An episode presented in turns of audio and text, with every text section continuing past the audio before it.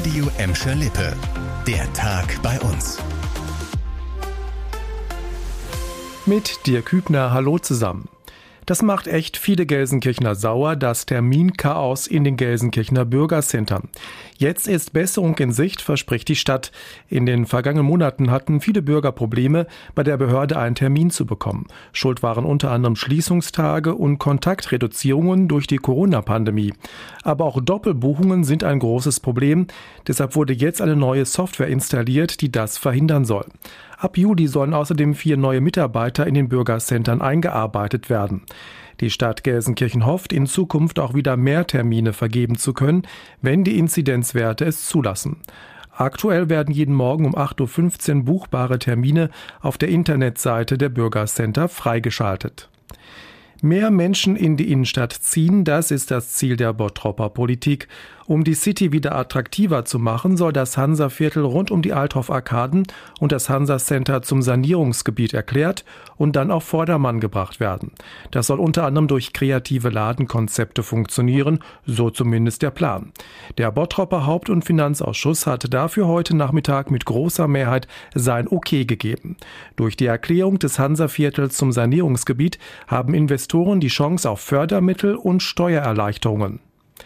Wenn ihr in Gladbeck wohnt, kann es sein, dass ihr im Moment zwischendurch die Warnsirenen hört. Seit gestern ist eine Firma in der Stadt unterwegs, um die Anlagen zu warten. Dabei müssen die Sirenen vereinzelt ganz kurz eingeschaltet werden.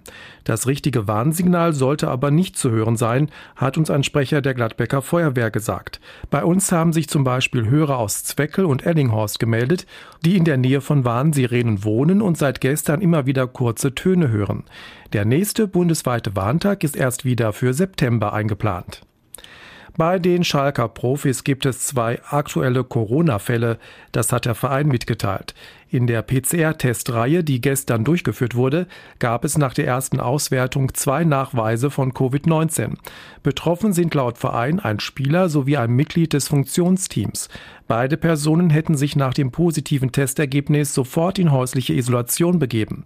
Bis jetzt seien sie glücklicherweise symptomfrei. Alle anderen Tests waren laut Schalke negativ.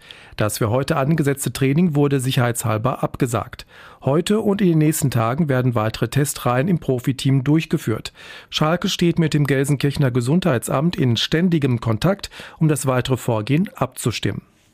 Das war der Tag bei uns im Radio und als Podcast. Aktuelle Nachrichten für Gladbeck, Bottrop und Gelsenkirchen findet ihr jederzeit auf radio und in unserer App.